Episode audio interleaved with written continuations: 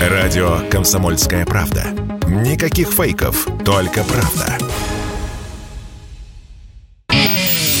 Эдвард Чесноков. Отдельная тема. Вечер добрый, и мы продолжаем наш прямой эфир. В прошлую пятницу такового не было из-за того, что я находился в Мали, это Западная Африка, но вот почему я там находился, я объясню в следующем блоке.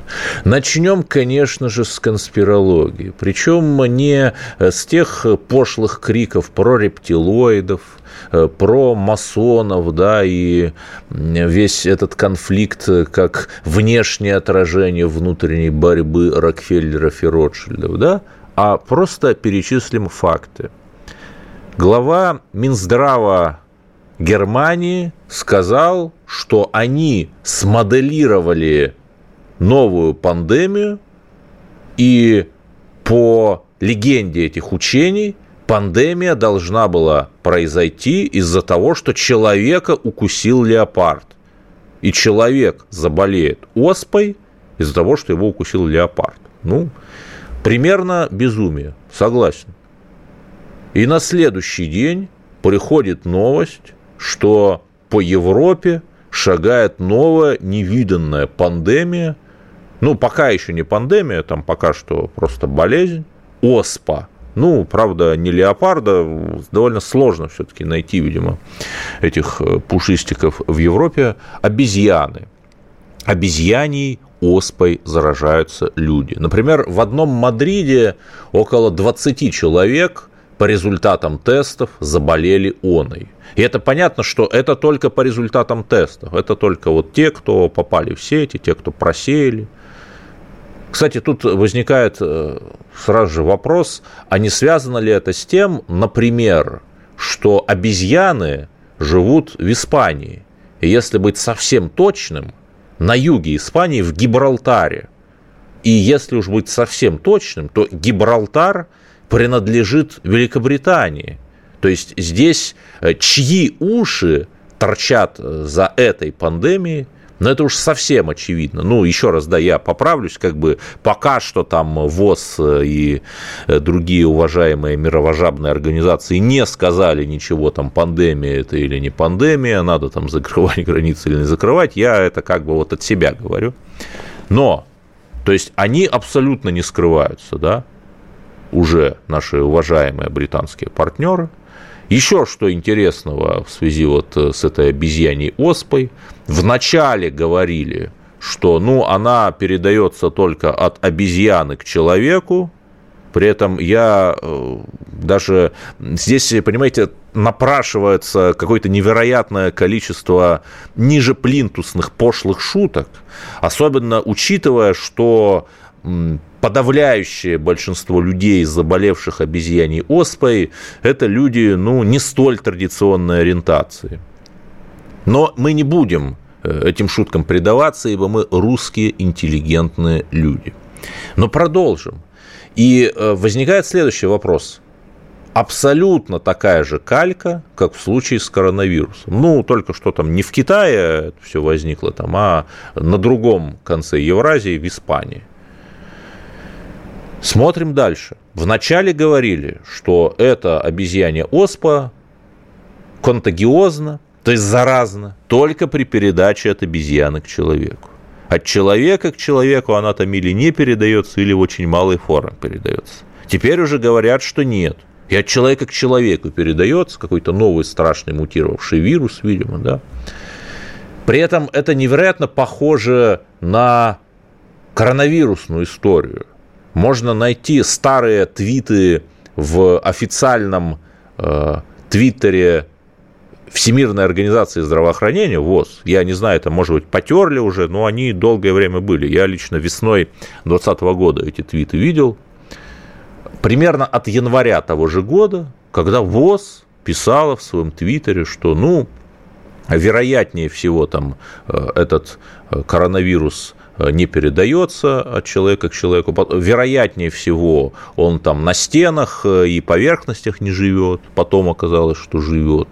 И то есть понятно, что вот сейчас абсолютно э, как мировая жаба своей лапкой шевельнет. захочет, и будет новая пандемия этого, этой обезьяньей оспы с перекрытием границ, с обрывом экономических цепочек, словом, ровно со всем тем, что мы зажигательно наблюдали два года назад. И ведь это невероятно удобный инструмент. Ну вот Россию заканцелили из-за спецоперации. Но ведь нужен же хоть какой-то повод, чтобы какие-то другие страны заканцелить, которые там не понравятся, например, Западу. Да?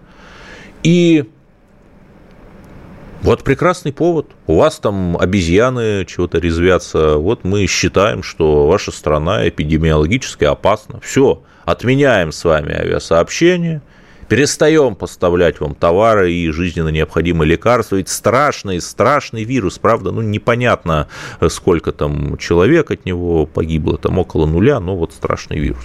То есть понятно, да?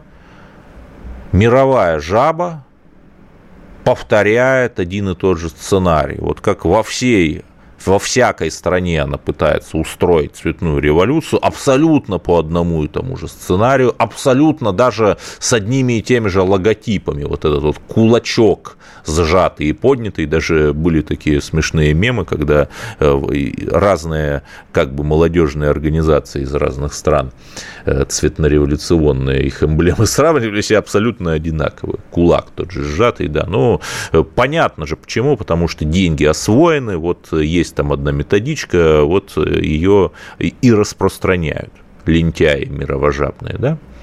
И тут мы плавно приходим к следующему.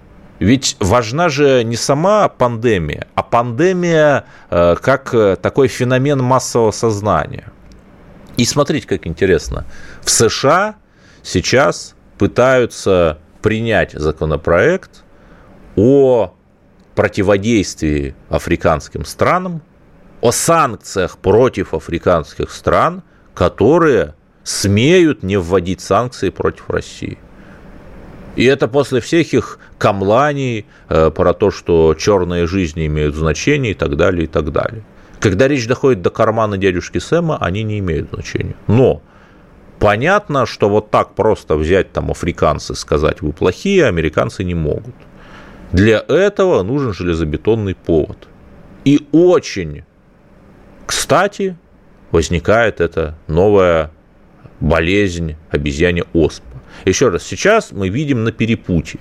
Если мировая жаба и все ее организации, институции, лапки, язычки посчитают необходимым идти по этому сценарию, то очень скоро мы увидим э, вместо э, передавиться про какие-то мифические, абсолютно фейковые, как они пишут там, э, э, русские зверства, мы увидим вот опять про новую пандемию. Если мировая жаба решит пойти по другой сценарной ветке, то мы увидим там про голод, что нужно перейти на питание насекомыми и так далее, и так далее. Вот сейчас некое такое колебание весов, и запомните этот эфир, вернемся к нему месяца через два, посмотрим, какая же ветка сценариев будет выбрана. Да?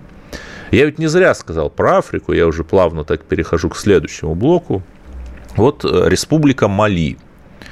Ее глава МИД, э, Дриоп по фамилии, сегодня встречался с Сергеем Лавровым. Вместе с ним была очень представительная делегация э, членов правительства Республики Мали. И что там произошло? Вот по этой республике видно прямо вот как люди работают. Например, там с 2014 года вполне официально дислоцирован французский контингент в рамках операции «Бархан».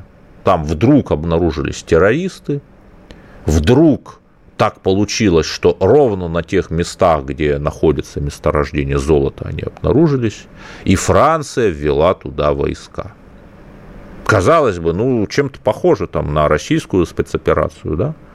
Но почему-то в одном случае одна спецоперация подвергается ужасающему шельмованию и просто круглосуточной критике в западных СМИ, Про критику второй спецоперации мы почему-то ничего не слышали. При том, что я вот буквально последние новости смотрю. 3 января сего года «Мираж», э, французский боевой самолет, нанес удар по африканской свадьбе в Мали. 19 человек погибли. Причем это обсуждалось на уровне ООН, там это не какая-то конспирология, да, это, это факт признанный. И даже Франция не отрицает, что нанесла удар, она просто говорит, ну вот э, мы думали, что это террористы, и вообще уйдите, мы с террором сражаемся. Как же они сражаются с террором?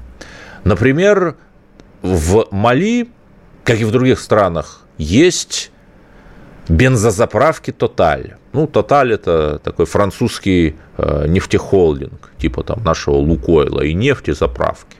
И вот эти вот э, бронемашины, которые в рамках миссии французской «Бархан» там бороздят барханы, они где заправляются? Правильно. Только на заправках «Тоталь». То есть деньги, которые Франция выделяет на эту спецоперацию, она эти деньги остаются там же во Франции, там же возвращаются или напрямую, вот как я писал, или через всевозможные коррупционные цепочки. Ну вот в следующем блоке мы уже как раз поговорим о том, а как же сами африканцы, народ и элиты воспринимают российскую спецоперацию на Украине. Радио «Комсомольская правда». Никаких фейков, только правда. Эдвард Чесноков. Отдельная тема. Я продолжу все-таки про схематоз французов в Мали, потому что, ну, понятно, что меж вас, наверное, нету таких вот либерально мыслящих людей, э, но если, например, там почитать э, Навального, какого-нибудь Алексея Ковалева из отдела расследований BBC, там, Медузоньку иноагентскую нашу, то вот сложится впечатление, что ах, как же вот страшные вот эти вот а, российско-кремлевские коррупционеры. А вот посмотрите, как у просвещенной Европы это все обстоят дела. Мали долгое время была колонией Франции. И предыдущее правительство было абсолютно профранцузским, абсолютно лежало под Францией. Состав кабинета министров в буквальном смысле, не в переносном, в буквальном смысле утверждался посольством Франции. Там реально вот посол ходил со списком фамилий и утверждал. Вот до такого, да. На Украину, конечно, немного похоже, но... И, например, просто один факт, таких много. У министра иностранных дел Франции есть сын. У сына есть фирма. Эта фирма выиграла тендеры на изготовление бланков паспортов для Республики Мали. Слушайте, ну это просто э, невероятные такие бизнес-таланты у сына французского министра – Конечно же, тут нет никакой коррупции, конечно же, тут нет никакого кумовства, никакого колониализма. Деньги эти или брались из нищего бюджета Мали, или через э, какие-то французские гранты брались и понятно, что возвращались назад во Францию через эти коррупционные механизмы, как я уже сказал. И еще буквально один тоже пример, который меня поразил – я читал официальный отчет, то есть, еще раз, это не какая-то конспирология, это, это не домыслы, это официальный отчет. С 2012 года, опять же, из лучших побуждений там, для борьбы с терроризмом, европейцы под эгидой, опять же, Елисейского дворца реализовывали такой проект э, European Training Mission for, for Mali.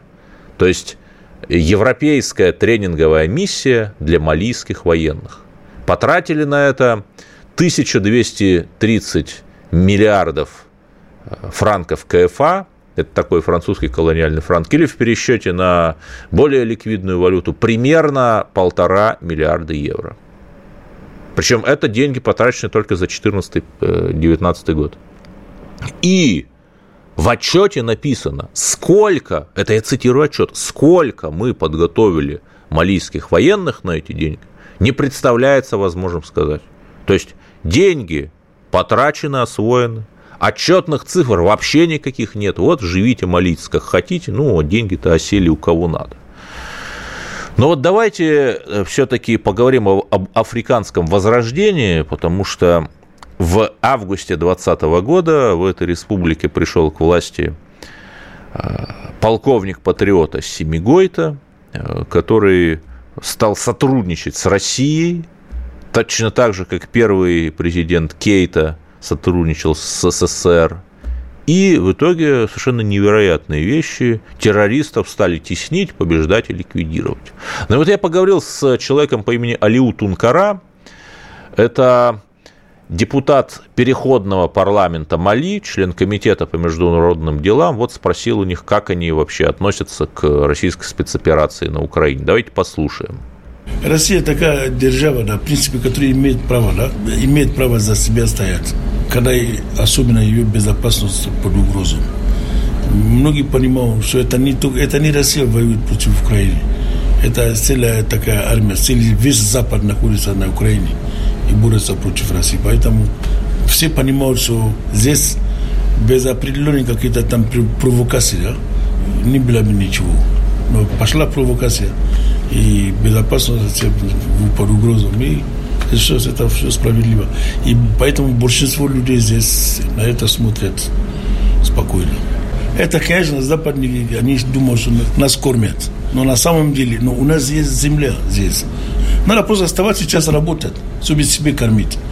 Потому что здесь мы, например, берем Мали, да, э, Мали первый производитель, например, клопок, клопка да. Да, в Африке. Но зачем нам клопок? Чтобы его продавать Западу. Есть много продуктов, да, которые мы, много сельскохозяйственных продуктов, которые мы выращиваем, да, чисто чтобы продавать на Западе. И с этими продажами зачем? Тогда будем свою просто цену сеть и себе кормить, в принципе. Поэтому наш голод, да, мне кажется, это не их проблема. Зачем? У нас в России немногие знают, что против Мали, как и против России, э, введены санкции. И при этом те же самые западные страны говорят про Black Lives Matter. Вот как же так? Да, ну это, ну, объясняется, да, сейчас то, что получается на Украине. Украинцы бегут в Европе, все, все двери им открыты, все благи другие бегут, да, и тогда закрывают. Ну, ну, африканцы, например. Да, ну, да, конечно, африканцы, даже, даже арабов еще. Да. И выходит, что, в принципе, в этом плане Запад, да, то, что Запад делает, они считают, что это то, что нужно. И это то, что хорошее. На самом деле это не так. Мы по такому, по такому принципу живем. Да. Вот такое у меня было мини-интервью с э, членом переходного парламента Республики Мали по имени Алиу Тункара – и возникает вопрос, а как так получилось, что, например, представители африканских элит говорят по-русски? Ну, Алиу Тункара – это человек постарше меня, более старшего поколения. Да очень просто. Вот тот самый охаиваемый, в том числе даже мной, Советский Союз – очень разумно в чем-то подходил к Африке. Например, я в Бамако, это столица Мали, был в здании университета, он там, если быть точным, называется высшая, высшая школа. Его в 1967 году построил Советский Союз, причем здание построено так, что там не жарко.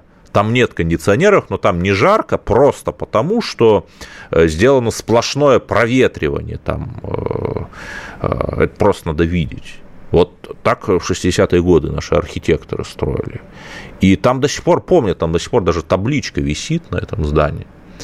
И если, например, спросить, а, и понятно, что вот те люди, африканцы старшего поколения, там 40 плюс, которые общались со мной по-русски, как Алиу Тункара, это вот э, плоды э, той самой африканской политики Советского Союза, когда были, ну, как бы мы сейчас сказали, там, грантовые программы, когда вся африканская интеллигенция училась в университете Патриса Лумумбы, нынешний Руден.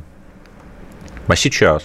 Вот сейчас Республика Мали, 20 миллионов человек, наш важнейший стратегический партнер – Государство, где недавно нашли запасы урана, 15-й в мире производитель золота, первый в мире в Африке производитель хлопка.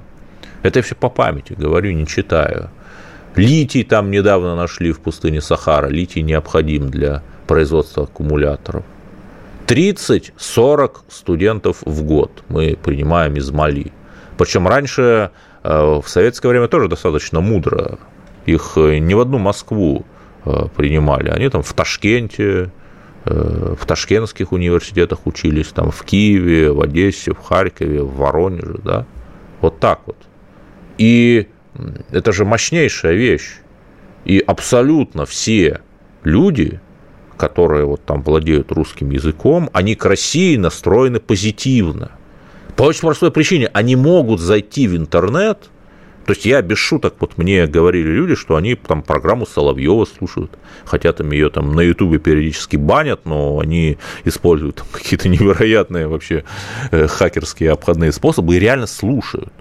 И тем самым, владея русским языком, они получают альтернативную точку зрения на происходящее событие. Но, слава богу, все-таки началось вот это вот африканское возрождение, в том числе и русское африканское возрождение. Вот давайте послушаем, что сказал Сергей Лавров в связи с сегодняшним э, визитом делегации Мали в Москву. Африка – это зона ответственности, зона влияния, зона интересов Европейского Союза. Ну, я, конечно, не могу а, такие аргументы принимать. Это чистый колониализм, неоколониализм. Э, неспособность расстаться с прежними привычками, которые довели Африку до э, тяжелого состояния в те времена.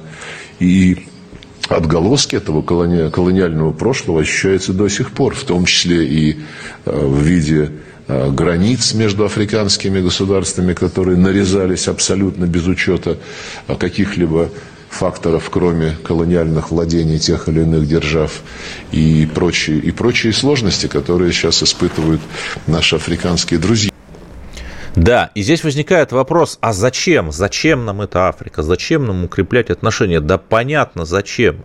Потому что, например, мы крупнейший в мире производитель пшеницы, Мали крупнейший в Африке производитель хлопка.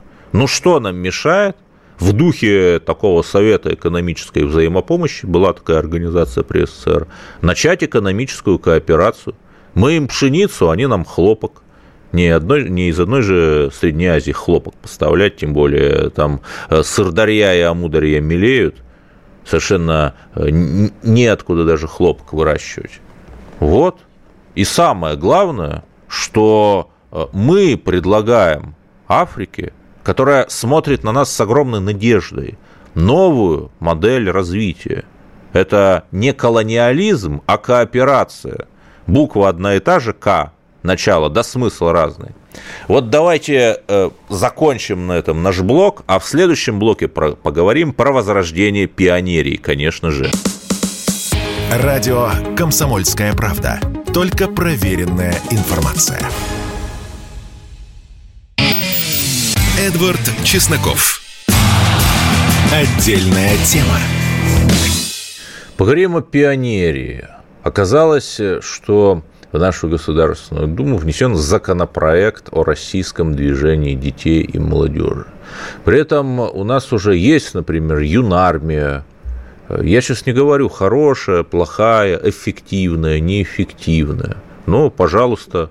Да, вот у нас как раз на линии Ольга Михайловна Казакова, председатель комитета Госдумы по просвещению и один из авторов законопроекта о возрождении пионерии. Ну, Ольга Михайловна, добрый вечер. И позвольте начать с таких умеренно провокативных вопросов. Вот у нас уже есть, например, юнармия, тоже массовая, детско-юношеское патриотическое движение. Если э, вдобавок к нему создается еще одно движение, значит первое движение, то есть юнармия, неэффективно. А, добрый вечер. А, да, так, так мы сразу, так мы сразу начали а, с утверждения о неэффективности юнармии. Вы знаете, я бы, конечно, так не говорила, потому что сегодня и юнармия, и российское движение школьников, и еще масса тех организаций и движений, которые в регионах есть, они достаточно эффективно работают, хорошо работают, но они охватывают сегодня всего на 3 миллиона школьников школьников. То есть это каждый, э, ну, примерно каждый шестой школьник охвачен этой работе, работой. Э, возможно, дети э, где-то в каком-то преломлении не нашли там в том или ином движении, допустим, своих интересов, хотят что-то более широкое. Поэтому ни в коем случае создание такого движения, которое должно стать массовым и э, самым таким мощным, оно не исключает работу тех движений, которые уже есть, и не умаляет достоинства этих движений. Поэтому здесь я бы не стала так утверждать, потому что ну, прекрасно работают и региональные отделения, да. еще раз скажу, да, вопрос, и, вопрос банальный, и, простите, и пожалуйста. Федеральные. Да, угу. у нас просто очень сжато время эфира. Вот из Давайте, каких да. бюджетов будет финансироваться эта пионерия 2.0? Из федерального или из вечно дефицитных ну, вы ее региональных? Прям сразу назвали. Уже раньше. Еще название, пока мы предлагаем в законе большая перемена, но это для а, дальше будем обсуждать. Закон еще только внесен, еще не обсуждался даже в первом чтении, поэтому ну, я понимаю, что вы имеете в виду, что создание такого массового движения, мы по, по, э, по инерции, да, как бы, э, по старой памяти, так скажем, многие люди вот так именно называют, трактуют. Но, кстати, э, я-то ничего плохого в этом не вижу. У нас было прекрасное детство, прекрасная организация, и мы понимаем, о чем мы говорим. А, значит, подождите, сбилась я. Да, откуда деньги? Мыслями. То есть из каких да. бюджетов? Да, региональных, федерального? А, значит, в этом, смотрите, в этом законе, который мы сейчас предложили, мы финансовую сторону не закладывали. Мы только говорим о том, что э, там возможно финансирование, как оно будет учитываться. Нам, конечно, сейчас очень важно наполнить всю эту работу содержанием, исходя из этого просчитывать эти бюджеты, которые могут понадобиться. Сегодня на такую работу, которую мы предполагаем в рамках движения, да, э, она охватывает, понятно, что воспитательный э, аспект, и все, что связано с раскрытием талантов и э, с возможностями детей. Сегодня такие средства есть, они заложены они заложены на воспитательную работу. Если мы сейчас поймем, что мы в рамках имеющихся средств не можем двинуться дальше и выполнить те цели, а, которые перед а, движением стоят, тогда, конечно, мы будем просчитывать. Но вот знаете, с 1 июня мы запускаем обсуждение среди детей, допустим, по атрибутике. Да, какой будет эта атрибутика? Что она из себя будет представлять? Как мы можем заранее это просчитать? Тогда это была бы нечестная э, такая позиция. Мы говорим, что дети участвуют, а уже заранее все просчитали. Нет. Мы хотим услышать от детей и затем уже исходить из тех э, э, действий, из той атрибутики, которая есть, будет, да, детьми придумано, а мы дальше уже доработаем, как это будет выглядеть. Э, мы будем уже просчитывать бюджеты. Поэтому это, э, это дальнейшая работа. Ну, а хотя бы какая-то и... вот примерно, хотя бы какие расходы лягут на плечи налогоплательщиков? Там миллиард рублей, 10 миллиардов рублей, сколько? Ой, слушайте, вы прям, а, вы говорите, э, так, э, как будто это такое, такое бремя заниматься детьми. У нас 80% родителей сегодня сказали, что такая организация должна быть создана. То есть они а, даже, это даже требование, не то что пожелание. Поэтому, если мы говорим о детях, а, ну, вообще я считаю, что надо, если мы заниматься, начинаем этим движением, да, надо заниматься серьезно, конечно. И, конечно, подходить исходить из того, что у детей должно быть все самое лучшее, из того, что дети – приоритет государства. Мы это определили в Конституции, значит, мы должны этому следовать. А, и я думаю, что это не, а, не такой огромный расход, о котором можно, знаете, э, как вот ну, в риторике сожаления говорить. Да нет, конечно, пусть у наших детей будет все самое лучшее, если это будет работать на развитие, на дело. И э, я даже вот такого вопроса ни разу не слышала ни от родителей, ни от бабушек, от дедушек, что э, ну, а может это сильно дорого будет стоить такое дело – Наоборот, все говорят, да создайте же уже, займитесь э, детьми, и это нужно. Да, но Поэтому... хотя бы примерные бюджеты вот вы как автор законопроекта представляете? А я, как автор законопроекта, как раз не могу вам сказать голословно, потому что мы в законопроекте пока это не заложили, вот эту финансовую составляющую. То есть пока мы эти деньги не закладываем. Сначала мы обсуждаем содержание, из этого исходим.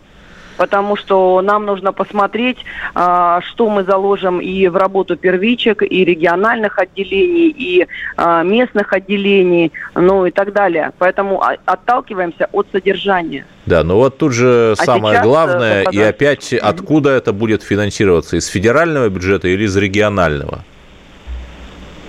А, если, а, слушайте, опять же, надо смотреть, какие суммы. Но это может быть и региональная составляющая, и федеральная. Это может быть, причем мы даже закладываем возможность э, организации э, еще и заниматься деятельностью, которая может привлекать эти средства в организацию. Поэтому, еще раз говорю, нужно смотреть содержание, да. а затем сводить э, расходы. Ольга Казакова, председатель комитета Госдумы по просвещению. И давайте послушаем другую сторону. Да, спасибо, Ольга Михайловна, до свидания. Давайте послушаем другую сторону. Э, Антон Бредихин, кандидат исторических наук, политолог, который, как я понимаю, относится к идее пионерии 2.0 достаточно скептически. Правильно? Весьма э, позитивно, при этом э, с рядом нюансов. И подчеркну то, что э, пионерия была, был комсомол. Но были 90-е годы, были нулевые. И за это время формировался целый ряд молодежных организаций со своей спецификой, со своей идеологией, со своими стандартами. И сегодня, когда мы говорим о, об общенациональном э, движении детей и молодежи, мы э, не должны копировать, тупо копировать то, что было в Советском Союзе. Мы все-таки должны делать акцент на то, что можно создавать э, общенациональную организацию, но которая будет при этом состоять из ряда самых различных векторов. У нас есть э, юнармия, да, то есть военная патриотика. У нас есть российское движение школьников. У нас есть казачьи организации, экологические организации. И сказать, то, что завтра вас всех не будет, а будет э, у, у, одна всего лишь э, Э, организация вместо вас всех, но это неправильно. Э, организация должна быть э, объединяющей самые различные векторы, самый различный опыт и самые различные знания, которые уже накопились, которые сформировались и которые будут сохранять свою идентичность и дальше, уже в рамках единого движения. И это очень важно. То есть единство в многообразии. И, соответственно, к этому Э, я думаю, мы и идем. Понятно. А все-таки вот по бюджетам, по-вашему, кто должен финансировать? Региональные власти, федеральные? Ну, учитывая тот опыт, который я имею, а это именно э, сфера казачьего образования, то, естественно, финансирование ложится на регион, э, плюс муниципалитеты.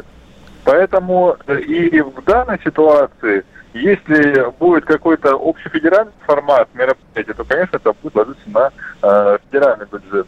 Но все равно базовым будет выступать регион и муниципалитет. Да, но давайте будем реалистами. В бюджетах у муниципалитетов нет денег, они просто нищие. Ну что они там могут организовать, если на них там повесят еще и там какую-нибудь пионерию 2.0? Ну, будем реалистами. Будем реалистами, потому говорю, что э, Пионерия 2.0 должна быть э, именно в тех рамках, э, которые э, могут себе позволить, в том числе и муниципалитеты. И действительно, мы не говорим о том, что мы создаем новое пионерское движение, да, то есть это будет дополнительная финансовая нагрузка там на всех это будет это финансовая нагрузка. Э, если уж такой э, законопроект разрабатывается и принимается, то, соответственно, и э, должно понимание о том, что тех э, финансов, которые есть сейчас, э, должно хватать на это новое движение. Если их не будет хватать, то нужно тогда все-таки не говорить о том, что мы будем искать там спонсоров, э, э, там еще что-то проводить.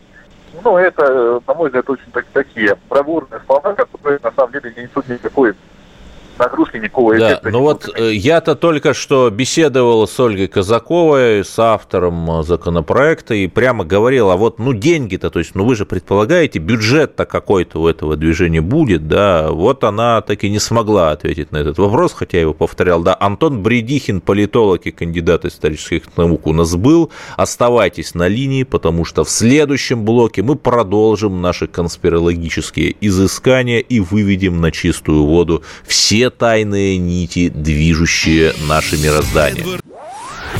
Если тебя спросят, что слушаешь, ответь уверенно. Радио «Комсомольская правда». Ведь Радио КП – это истории и сюжеты о людях, которые обсуждает весь мир.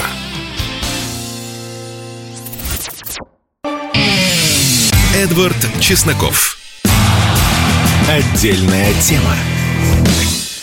И не могу, конечно, не сказать о спецоперации. Цифра дня 2439 боевиков сдались, э, вышли с Азовстали под белые рученьки. Еще забавные такие. Это вот официальные данные Минобороны уже. Это не просто в телеграм-каналах пишут. Еще забавные э, такие почти булгаковские факты. Помните, у него там было и умолял посадить его в бронированную камеру. Вот э, так называемый командир Азова из-за ненависти мариупольцев и желания расправы над ним был вывезен в специальном бронеавтомобиле. Ну, я не знаю, ведь мы же вообще демократы, мы э, всецело э, как и подобает настоящим либералам, э, выступаем за практическую реализацию воли народа. Ну, отдали бы вы его народу, как при Алексея Михайловича, его сыне Федора Алексеевича в конце 17 века. Э, тогдашних олигархов, бояр всевозможных э, скидывали с Красного Крыльца в Кремле, чтобы вот э, народ русский смог с ними вступить в живейший, интеллигентнейший диалог относительно того, почему подняты цены на соль, например, соляной бунт был в Москве в 1652 году, да? Вот. И здесь у нас борются две такие линии, что первая линия – это там давайте их уничтожим, давайте их повесим, все 2439 человек там, да, э, хороший нацист – это мертвый нацист. И вторая линия, что нет врага надо высмеивать. Мертвый враг, но его невозможно высмеивать, ему же ничего не сделаешь. А вот живой враг – это смешной враг, да. Можно, например, там отправить их э, на какие-нибудь ассенизаторские работы. Много чего можно выдумать, э, чтобы они, как пленные немцы, э, строили дома восстанавливали в Мариуполе, да, какие-нибудь стройки народного хозяйства. Вторую очередь БАМа, наконец, э, на горно-климатических э, курортах Хибин где-нибудь, да, и Саян. И единственное, что сеет некоторое сомнение, это вот то, что непонятно ничего, да, будет ли над ними трибунал или нет, где их будут судить в ДНР или в России, или вообще их отправят. Есть, был очень хороший пост в телеграм-канале э, Вячеслава Володина о том, что, конечно, нельзя их отпускать ни под каким видом, нельзя их выдавать, но здесь вот опять уже чувствуются, чувствуются такие подковерные манипуляции. И нам э, лишь остается сказать, люди, помните об этом, люди, будьте бдительны. Потому что причиной, например, а, того, что происходит сейчас, вот этой вот ужасающей бандеризации Украины, как раз и было то, что после смерти Сталина э, денацификация и дебандеризация прекратились. Вот эти вот самые бандеровцы, вполне спокойно проникали, инфильтровывались в органы партии и правительства Украинской ССР. Никто их там не стеснял, не щемил. И вот э, эта питательная, не денацифицированная среда и стала почвой, на которой взрос вот этот вот чудовищный цветок-хищник украинского нацизма. То же самое, ровно то же самое в Прибалтике. Там никого не денацифицировали. Там э, вообще даже э, и в мыслях не было э, как-то осудить, сказать, ну, что как же так получилось, что самый быстрый и самый в процентном отношении результативный Холокост в Европе на всех оккупированных нацистами территориях Он почему-то в Прибалтике был. Об этом, кстати, только сейчас стали говорить, э, э, причем э, литовские же и, соответственно, латвийские эстонские исследователи, которых там регулярно обвиняют в работе на Кремль, но обвинить не могут, потому что вот, ну, просто человек вот копает там архивы и просто пишет то, что написано в архивах. Вот так вот. Поэтому, еще раз, безусловно, нельзя давать украинской пропаганде такой подарок, нельзя их ни в каком виде отпускать, там нельзя их обменивать, потому что, ну, обменный фонд э, у нас есть, есть обычные ВСУшники, да. Я хочу напомнить, что, э, например, обычный, в кавычках, вермахт даже на Нюрнбергском трибунале не был признан э, бесчеловечной террористической организацией. Таковыми были признаны СС, да, но национал-социалистическая партия, безусловно, но вот не обычные рядовые вермахт. И здесь точно так же, на мой взгляд, следует отделять обычных ВСУшников, да, и вот этих вот азовцев. Но как нельзя их э, выдавать на Украину и отпускать в любом виде, точно так же нельзя и скатываться в другую крайность и требовать там их аннигилировать, э, помножить на ноль, закатать в асфальт и так далее, и так далее. И мы здесь надеемся, что с самого верху все-таки будет сказано, что с ними делать, если судить то судить. Судить так, чтобы комар носа не подточил. Трибунал над украинским нацизмом нам, конечно же, нужен в назидание потомкам. Такой Нюрнберг 2.0. Спасибо, до свидания. Эдвард Чесноков. Отдельная тема.